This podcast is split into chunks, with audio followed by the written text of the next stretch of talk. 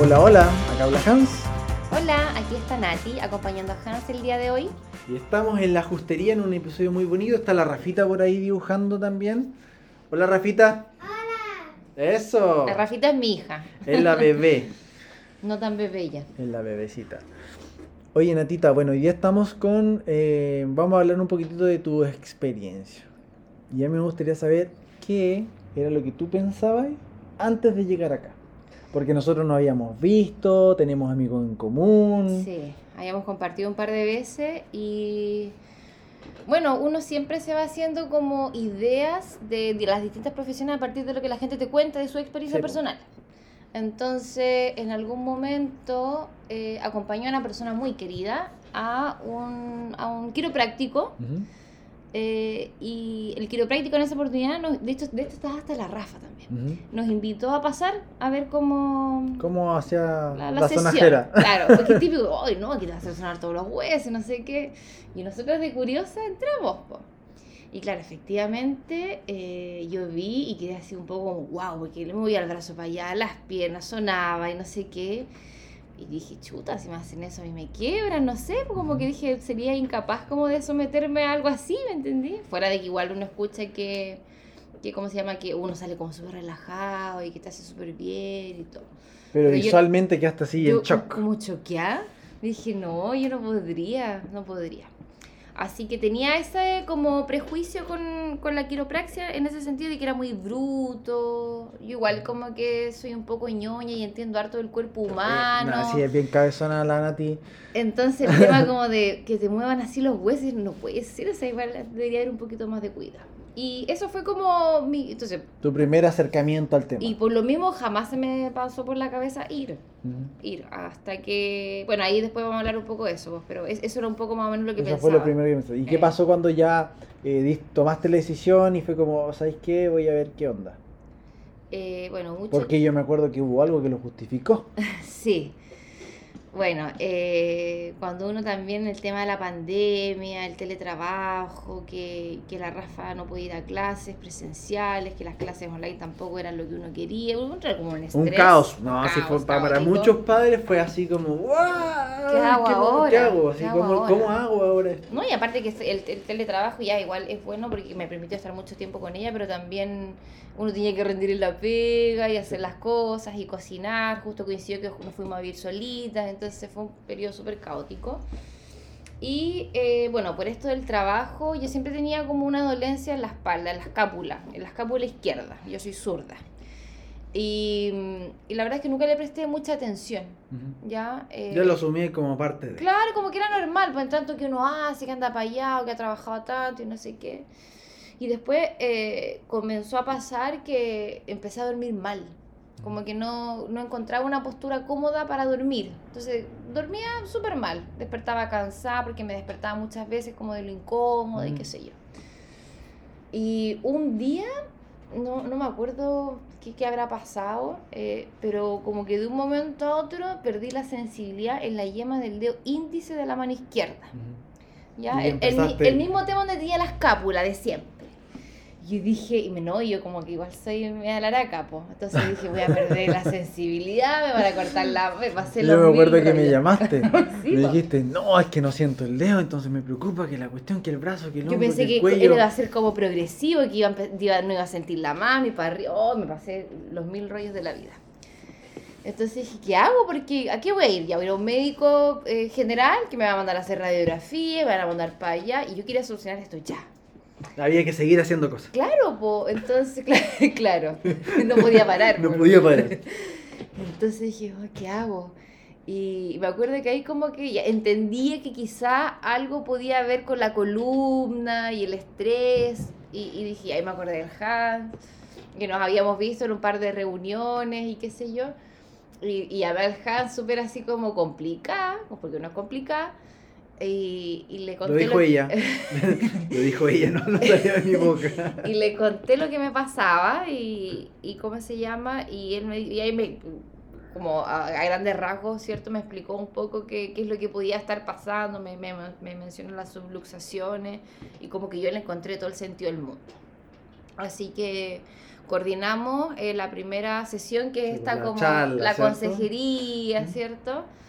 Y la verdad es que ahí también escuché cosas que me seguían haciendo sentido y fue como, ya, ok, vamos. Por, y además que por algo pasan las cosas, dije, esta, esta es la solución. Y yo sentí que era como el camino corto, en vez de que era un médico que me... Y tampoco De- quería de pasar... darse la vuelta tampoco. Y tampoco porque- quería eh, repetir el evento traumático que vi en esa cuestión como de quiropraxia. Sí, Entonces, en como, experiencia. como tú me explicaste que era algo distinto, que como que dije, ya, este es el camino. Y la verdad es que empecé a venir un poco incrédula. Sí, un poco suele pasar, sí, un suele poco pasar. incrédula, así, pero ¿cómo? Bueno, lo primero es así que me sorprendió mucho llegar y ver aquí todo el mundo feliz. Y uno lo agradece, la Hilary desde el día uno, eh, súper cercana. Bueno, con Hans ya teníamos una relación más cercana, entonces también eh, su- súper acogedor todo. Y cuento corto, a las dos semanas recuperé la sensibilidad del dedo. Y eso fue como wow, para- porque en verdad me tenía súper complicado el tema. Tenía todo paralizado, así, Sí, ¿qué hago? ¿Qué hago? que- El dedo, el dedo, y- hielo, el dedo. Claro, y no conforme con eso, eh, yo dije, "Oh, ya, lo del dedo, y no, seguía todo mejorando, porque... eh, ¿Empezaron a pasar más cosas? Sí, nunca más tuve el dolor en la escápula, Hans, nunca más. Yo, yo te juro que yo pensé que esa cuestión era algo crónico en mí, que jamás, Ah. jamás se me iba a desaparecer. Empecé a dormir mejor. Ah, y algo que no les conté es que eh, yo soy, bueno, yo soy nutricionista, como súper sano. El Hans sabe que Ella, soy... la- ella es parte de la respons- tiene parte de la responsabilidad de lo que todos me han dicho este mes. Así como, oye, ¿qué estoy haciendo? Estoy muy flaco, estáis bien, estáis con problemas. Claro, no, eso es me estoy cuidando también. Estoy alimentándome sanito. Eh, bueno, entonces yo eh, como que predico y practico, entonces soy Nutri 24/7 y, y siempre como bien, pero eh, tenía un tema también con la digestión, tránsito lento y algo que también tiene eh, causas como emocionales del sistema nervioso. Entonces yo sabía que mi problema no era asociado a la alimentación. Y, Claro, había algo más. había algo más, no había se algo más. justificaba mucho. No, nada. Y efectivamente, pues, todo empezó a mejorar, la digestión, el tránsito, dormía súper bien, nunca más desperté por las noches, recuperé hasta el día de hoy la sensibilidad completamente del dedo y eh, nunca más tuve dolor de escápula. De hecho, la Rafa, eh, ella, bueno, eh, mi hija tiene nueve años y a veces eh, nos empezamos a hacer masajes y ella tenía súper identificado el nudo en la escápula. Ah, ella era ¿Cierto, experta. Rafa? Y cuando le decía, Rafa, me duele la espalda, ella sabía dónde Sabía ir. dónde ir, ¿Sabe? eh. Sí. Ok, en mi momento Y, y- actual no, y ella así como que me lo trataba de sacar y ahora ya no, no, no apareció. no nada. Así que ha bien. sido súper bueno. Yo, Muchas, muchas veces pasa que hay ciertos músculos o tensiones que se van acumulando en la columna y es porque están tratando de hacer algo. po. Están tratando de quizás estabilizar esa escápula, están tratando quizás de mantener la columna un poquito más estable, pero como tenemos educado que cuando algo está duro hay que soltarlo, hay que soltarlo, Mm. obviamente ya va a volver. po, Exacto. ¿cachai? Exacto. No sé, Y eh, lo que dice la Nati también, el tema emocional, po. porque muchas personas que escuchan este podcast son de esas personas que han pasado por el tormento emocional. Como un día estoy muy contento y de repente estoy muy triste. es como una montaña rusa. ¿verdad? Pero es porque tu cuerpo empieza a soltar, po. Y cuesta Sí. entender. Sí, eh, cuesta entender, pero mm, acá yo siento que el apoyo en ese sentido es como tan integral, es como tan... eh, hay mucha contención al momento de aclarar las dudas, entonces como que uno sabe que o, o empieza a entender que es parte del proceso y también como que el ir entendiéndolo te permite ir aceptándolo. Es importante.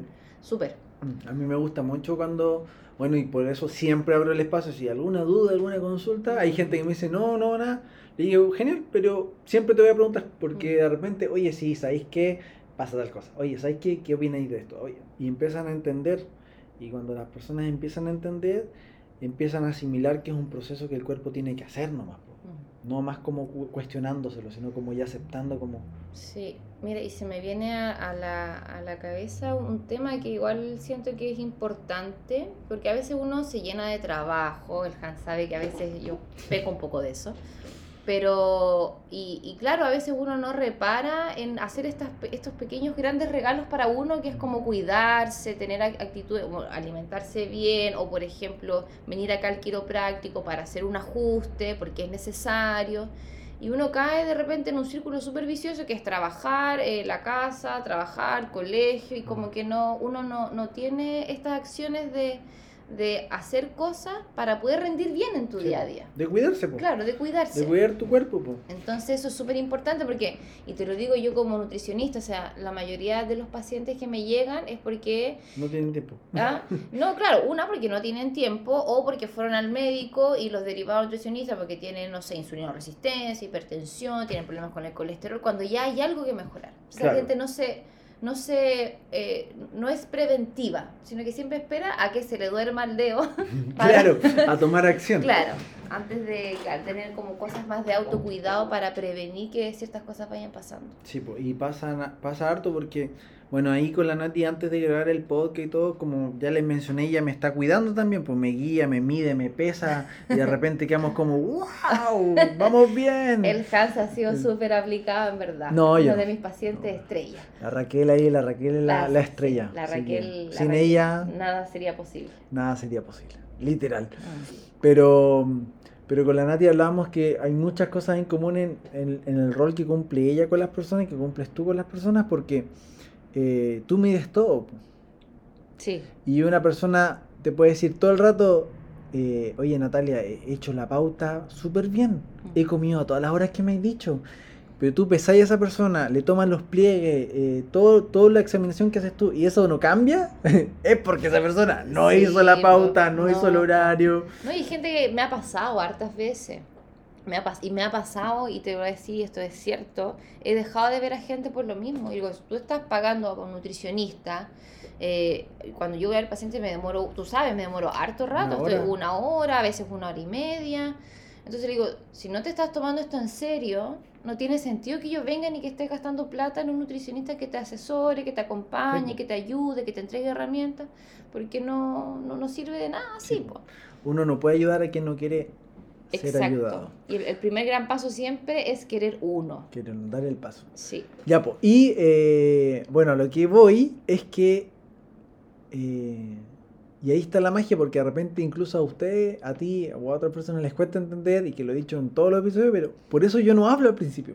Mm. Porque no es que no me interese saber, obviamente, los cambios, las mejoras que hayan notando, pero es que yo estoy midiendo el sistema. po. Mm, Y aunque sí. tú me digas que está todo color de rosa, mara- con maravilla y todo bonito, Mm, eh, yo sé que a veces que no. po. Sí. No, y yo no tengo nada que decir. porque te- ¿Qué, ¿Qué pasó ahora? Entonces uno, uno se, va, se va midiendo el sistema, Mm, va entendiendo los cambios que va teniendo la persona y también hay momentos como hacer la pausa y, y- yo darles el empujón nomás, pues así como, oye, date cuenta de lo que te está pasando. Y darle la responsabilidad, ¿no? pues. Sí, pues, Y hasta ahí llego. sí. Sí, porque es entre en el fondo de entregar herramientas también. Sí, pues.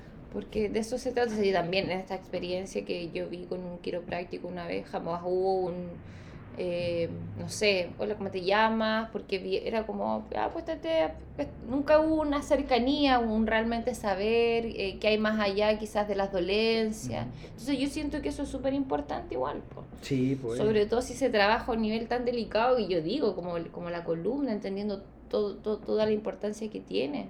Entonces, eso. Es, es la parte entretenida también porque, por ejemplo, en el caso tuyo, cuando tú ves personas y las atiendes, las asesoras y empiezan a lograr los resultados, ¿cuánta gente te pasa eh, que tiene el, el típico rebote? Eh, la verdad, sin, es- sin ser presumida, pocas veces me ha pasado. Pero cuando pasa, Eh, cuando pasa es porque yo creo que la mayoría de las personas que desertan en, en, en esto como de, o abandona esto de querer comer sano y retoma sus hábitos anteriores, es por la copa, com- poca compañía que sienten en su entorno. Ya hay gente que realmente tiene muchos problemas de sobrepeso y se full motiva y también se motiva con el ejercicio y todo anda bien el primer mes y qué sé yo. Y, y después eh, los pierdo porque, claro, eh, ellos trataban de cuidarse en la casa, quizás incorporar ensalada, en la casa nadie los acompañaba, o pedían, no sé, comida chatarra todo el fin de semana, o oye, no sé si se estaban cuidando, oye, ya, pero comete un pedacito, si uno no es ninguno. Al final la persona que se cuida teniendo, termina siendo el bicho raro. Sí, po. Entonces, yo siento que eso, entonces, claro, entonces al verse en ese escenario la gente ya, chao, no, no tiene sentido y retoma esos hábitos anteriores y claro, suben de peso y qué sé yo. Vuelven al patrón anterior. Y vuelven al Y patrón aquí pasa lo mismo, por eso te preguntaba, porque hay oportunidades donde las personas andan súper bien. La gente que, que, que empieza a cuidarse de verdad y empieza a hacer ca- cambios en sus hábitos, empieza a agregar cambios de la actividad física, cuando empiezan a andar bien, y es lo que te comenté que empieza a pasar acá, pues. Mucha gente se empieza a preocupar como, oye, pero estáis muy flaco, estáis bien, estáis Mm. enfermo, tenía un problema, y es Ah, como, no, pues me, estoy- me empecé a cuidar a mí, Mm, me empecé a preocupar más de mi cuerpo. mm. ¿Cachai? Aparte de ir al quiropráctico y todo lo demás, me empecé a cuidar de mí y no tiene nada de malo. No, no tiene ¿Y por qué lo hiciste? Porque nadie me dijo que era obeso. Mm. Porque, es Porque- está súper normalizada la está súper gordura. normalizado, entonces no se ve bien, entonces ¿para qué le vamos a decir que está un poquito más gordo? Pero partimos desde edades súper tempranas, pues una guagua gordita es una guagua sanita. El pensamiento normal. pues. Sí, o sea, yo, yo Sí. entiendo que ese, todos esos pensamientos vienen un- desde una cultura, desde la ignorancia, porque lamentablemente la nutrición, por ejemplo, que en mi caso, no se enseña en los colegios. Sea, a los chicos en los colegios se les enseñaran estas cosas, Ah, la pero importancia lo de... hablado. Sí, pues sería, sería totalmente distinto. Si existiera en el sistema educativo un momento para que la gente pudiera aprender a controlar sus emociones, a aprender Eso. a conocer su cuerpo, a aprender a interpretar los mensajes que te dice el cuerpo, como lo que hablamos ahora, así Sí. como tu cuerpo te está tratando de decir que algo no está bien. Haz la pausa y, y ve lo que tenéis que corregir. Sí, Oye, eh, comer bien tiene que ser algo que es básico. eh, respetar tus horarios. Oye, si la fruta es saludable, pero tenéis que comerla. No me sirve Sí. que, la, que sepas que es bueno. Claro. ¿Cachai? Entonces, Mira, por ejemplo, te voy a poner, y la- creo en alguna vez también lo, lo conversamos, y esto es para la gente que quizás no escucha. Cuando tú dejas de ver a una persona durante un tiempo, y, o alguno de ustedes dejó de ver al Hans durante algún tiempo, eh, claro, lo ven más flaco, más delgado, y que sé yo, al tiro es como, oye, estás enfermo, ¿qué te pasó? ¿Tuviste Sí. COVID? No sé qué. Pero si el Hans ha pasado al mismo tiempo y ustedes lo vuelven a ver y quizá hubiese estado con, eh, con, con Más más, más sobrepeso, nadie le hubiese dicho nada, te lo doy por firmado. No, nadie, nadie te hubiese dicho, oye, Hans, que estás gordo, ¿qué te pasó? Nadie. Porque está súper normalizado ser gordo, tener sobrepeso. mm. Entonces, y eso, es lo que, eso es lo que hay que cambiar. Eso es lo que hay que cambiar. Ahora Está ya. subluxado. no Claro. estás en ti. Claro. Pero es, no- ahí, normal. Pues, entonces, ¿por qué te preguntaba también? Porque pasa a veces lo contrario. po. Que hay gente que anda bien, ¿cierto? Eh, en el caso, voy a hacer los dos escenarios. Hay gente que viene a la oficina, realmente empieza a ver que su cuerpo funciona bien, que sienten que están bien, que hay vitalidad, que hay, que hay vitalidad, que hay que energía, ¿cachai? Y tienes la misma persona que quizá está yendo contigo, bajó sus niveles de grasa, Mm, está en un peso más saludable, está aprendiendo a comer bien mm, y tienes dos personas que están funcionando bastante bien. Pero llega el amigo, mm. cómete este igual, un poquitito no te hace mal. sí, pasa.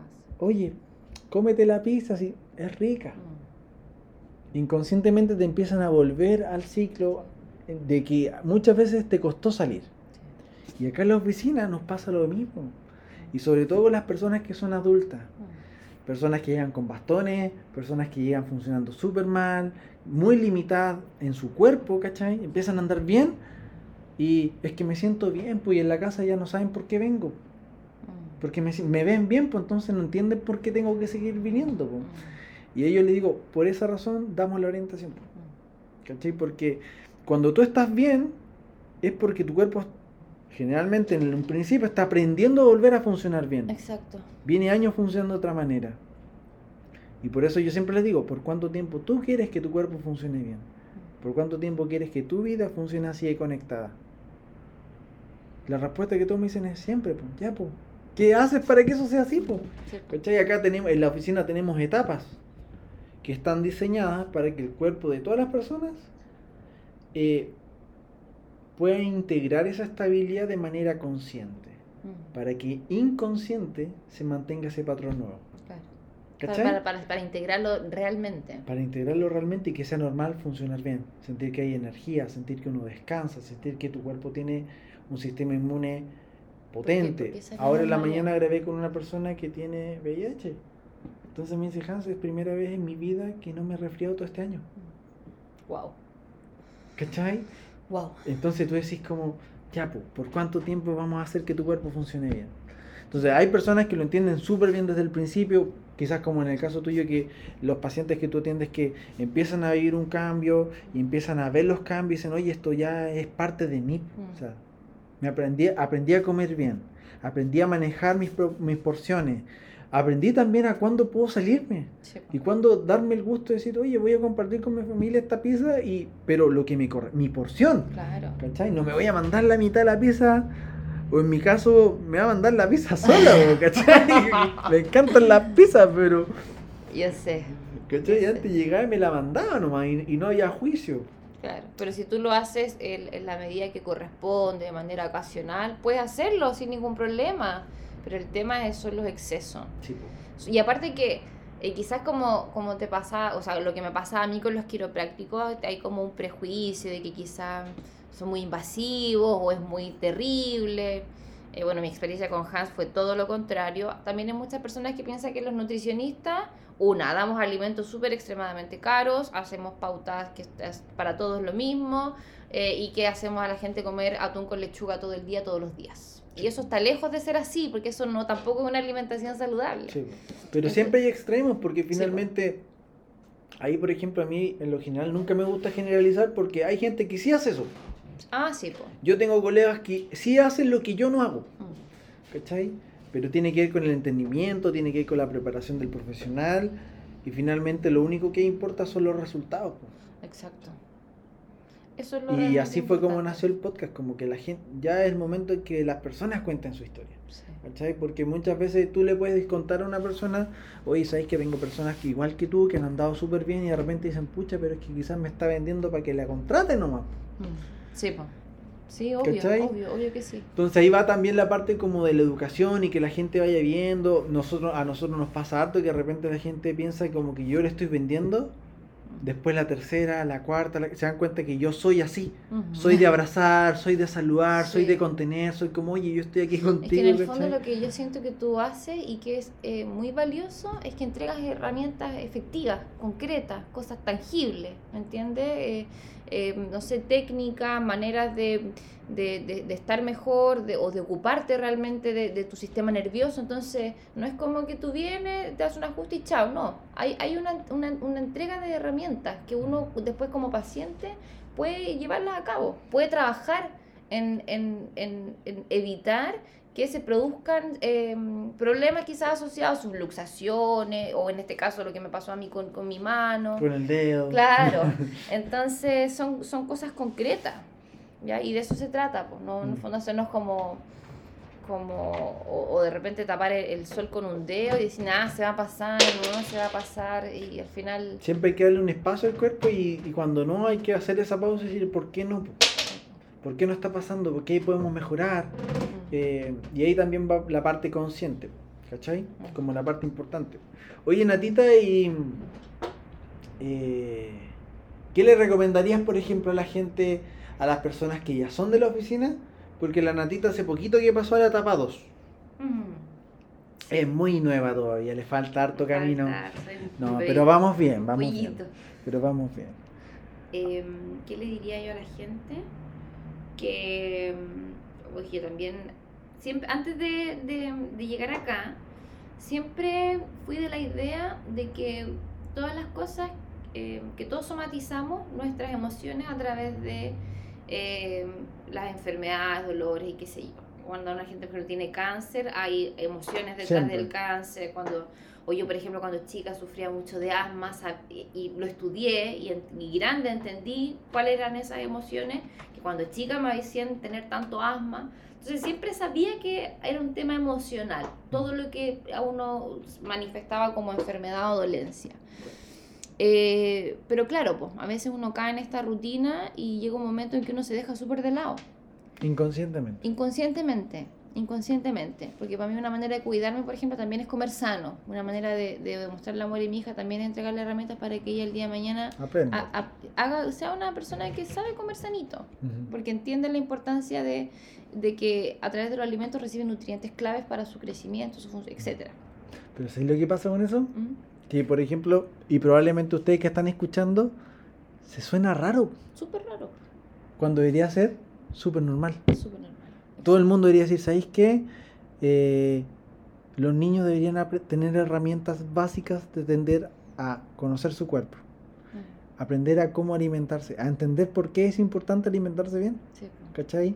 Que la pizza, que las papas fritas, que eh, el sushi no es un premio. No es un premio. Y una vez fui a, me va a salir un poco del, pero es para contar eh, algo importante igual. Una vez fui a hacer una charla a un colegio, a un colegio. Entonces, eh, me tocó, era la reunión de apoderados, no a los niños, la reunión de apoderados. Entonces, yo les decía, a ver, los niños a veces hacen un esfuerzo tan grande por sacarse buenas notas, y ni siquiera para ellos, sino para agradarle a los papás. Y, y cómo se llama para quizás compartir un momento en familia, qué sé yo. Y, y ellos se esfuerzan y nosotros como papás, ignorantes, eh, Inconscientes. inconscientes, ¿qué hacemos? Lo llevamos a... McDonald's. al- al- sí, no, claro, lo llevamos al McDonald's, pedimos todo agrandado y después vamos un rato a caminar y después cuando va- llega la tarde vamos al cine y le compramos las cabritas más grandes con la... y- y le estamos haciendo un tremendo daño. O sea, no es ningún premio lo que nosotros estamos haciendo. Porque a través de ese tipo de alimento, imagínense que un vaso de bebida son 8 cucharadas de azúcar. Sí, empecé a generar conducta. Empecé a- y la, la azúcar es adictiva, tiene un tema de adicción. Por eso cuesta tanto dejarla también. Entonces, no le estamos haciendo ningún beneficio, no es ningún premio a los niños llevarlos al McDonald's y después al cine y después a tomar helado. No es ningún premio, al contrario, a su salud le estamos haciendo un, un daño tremendo. Tremendo, tremendo. Sí, po. Y ahí, ahí entra lo que estamos hablando, si finalmente las herramientas las tenemos. El problema es que muchas veces no queremos tomarlas. Exacto. ¿Cachai? Por ejemplo, acá, eh, y eh, volviendo al tema con quiropráctica, pues va a las dos de la mano, que de repente las personas empiezan a andar bien, piensan que su cuerpo está bien, se les olvida todo lo que ha costado que eso vuelva a funcionar bien, y de repente llegan así, eh, no sé, complicados, o súper limitados con el cuerpo, como medio tenso, medio duro, medio rígido, estresado, y yo de repente le pregunto, ¿y qué hiciste? Me dice, es que me sentía bien. po". ¿Pero qué hiciste? Todo lo que no había hecho estos tres meses. Como, como por ejemplo. No sé, po, por ejemplo, hace poquito nos pasó con una persona que es nueva, no la voy a nombrar porque es muy nueva, entonces no sé si va a dejar que la mencione. Sí. Con la gente antigua le doy hasta el rock si quieren. pero, pero esta persona lleva dos meses con nosotros. ¿Ya? Eh, hace aproximadamente tres semanas atrás ya empezó a, man- a entender que su cuerpo puede funcionar bien. Ya estaba durmiendo bien, antes no podía acostarse bien, se movía toda la noche porque no encontraba posición, despertaba cansada, le dolía el cuerpo todo el día. Lleva tres semanas funcionando bastante bien, pero yo le digo siempre, oye, tranquila, tu cuerpo está recién aprendiendo, tómatelo con calma. Y un día como se sentía bien, eh, esta es la realidad, no es que sea machista, pero esta mujer eh, hizo el aseo de la casa. Mm, Tiene dos pisos en la casa. Eh, barrió, aspiró, enceró, Ah, Movió- literal que lo hizo todo. movió, la- lo- movió los muebles, hizo todo lo que no había hecho esos tres meses en su casa en dos días. Y llegó el lunes mal, Mm. muy mal. Y ahí es cuando le digo, ya, esto es algo pasó. ¿Qué te pasó?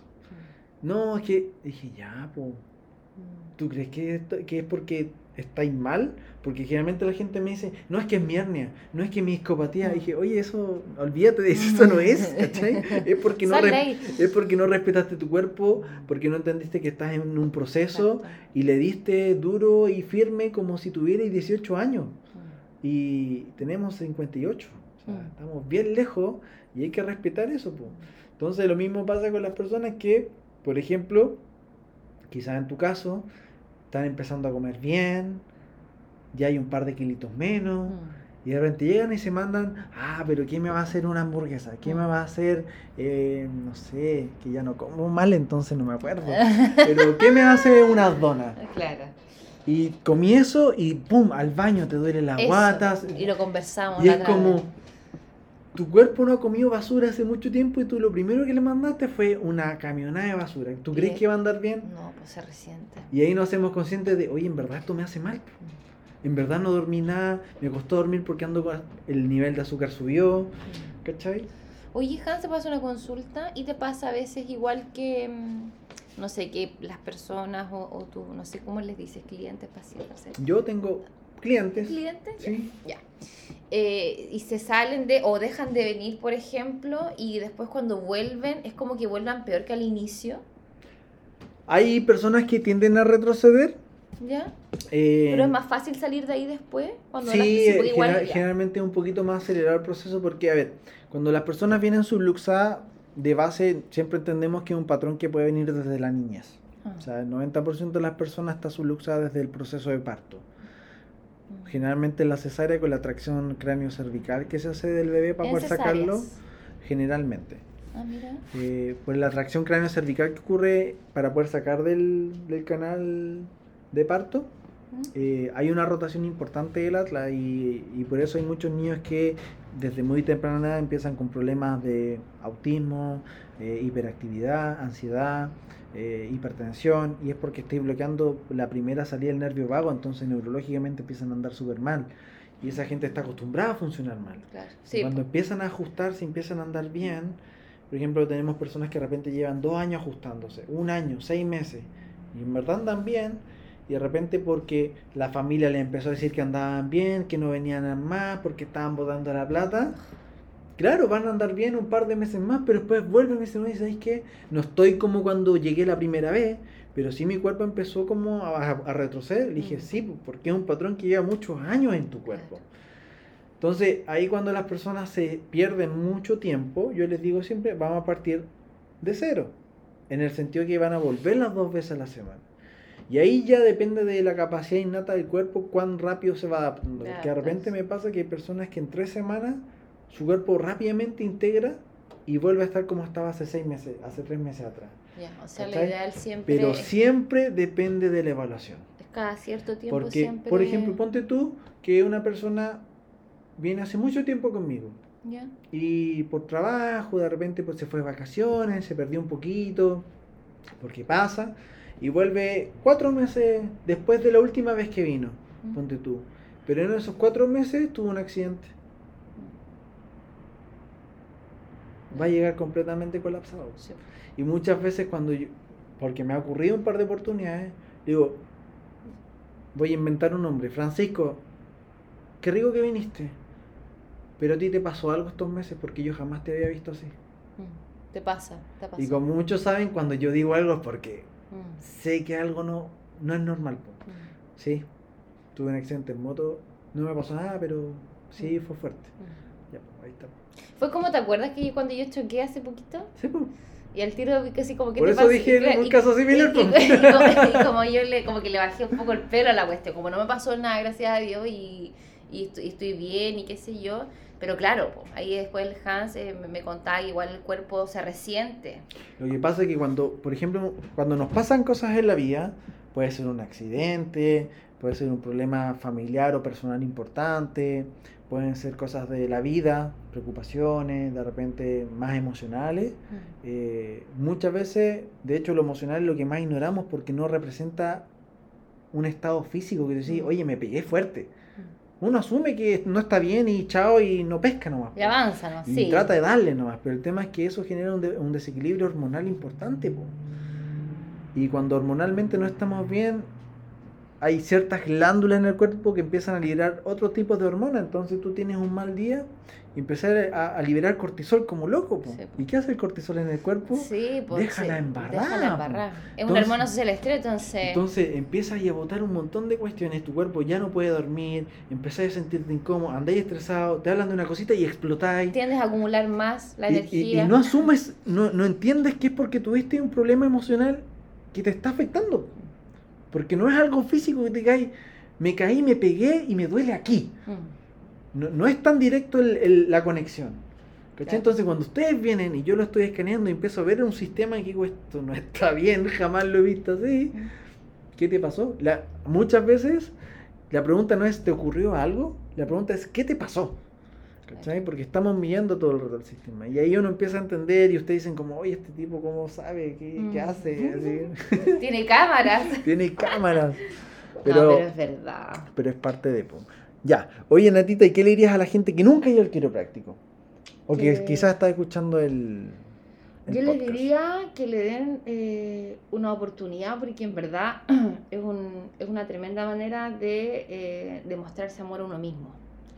Porque tiene mucho que ver con las emociones. Y, y insisto, para mí esto eh, manejo es todo, todo uno somatiza las emociones y eso dependiendo de cómo sea uno lo termina somatizando en, en ciertas partes del cuerpo. Entonces yo cuando, no sé, cuando se les duerma el dedo, cuando les duela la punta del pie, cuando, no sé, cuando tengan problemas de digestión, cuando, Cuando, no llegue, puedan dormir, cuando llegue ese aviso que te dice, oye, eh, consideren, consideren la, la quiropraxia como, como una tremenda alternativa porque eh, empieza, cuando uno ya lleva poco tiempo, se empieza a dar cuenta que todo fluye mejor sí, y encuentra explicaciones a todas esas cosas que parecían no tenerlas, uno las empieza a encontrar Mm. y encuentro que eso es bonito. Mm. Ah. Sí, sí, eso es verdad. Y también me pasa que cuando las personas empiezan a venir con nosotros y empiezan a, andar, a notar que el cuerpo empieza a cambiar, muchas personas empiezan a buscar más cosas. Entonces acá mucha gente está viendo el dato de la Nati hace rato. La Hillary lo tiene, se lo pueden pedir y si no te pueden encontrar en Instagram como Nutrición Funcional Chile. Yo ahí voy a todo hacer junto, sin punto. sin punto, sin nada. Ya. Eh, y nutrición funcional porque mi nombre es Natalia Fernández, es por el juego de letras, ¿ya? Mira. Sí. Eh, no, no soy muy de subir cosas todos los días, pero sí trato de eh, responder siempre los mensajes que me llegan por interno, subo recetas con cosas sencillas, fáciles de encontrar en la casa, porque también soy una persona que no, no me encantaría tener más tiempo para cocinar y estoy trabajando en eso, pero eh, por lo general trato de, de cocinar cositas fáciles, rápidas, que sean sanas. Y eso, así que cualquier cosa me Y pueden la Rafiro también de repente sale ahí en- las fotos, en las historias. Ya, y eso, Eso. eso, que estén súper bien. Nos vemos en otro episodio. Nos vemos. Chau, chau. Chau.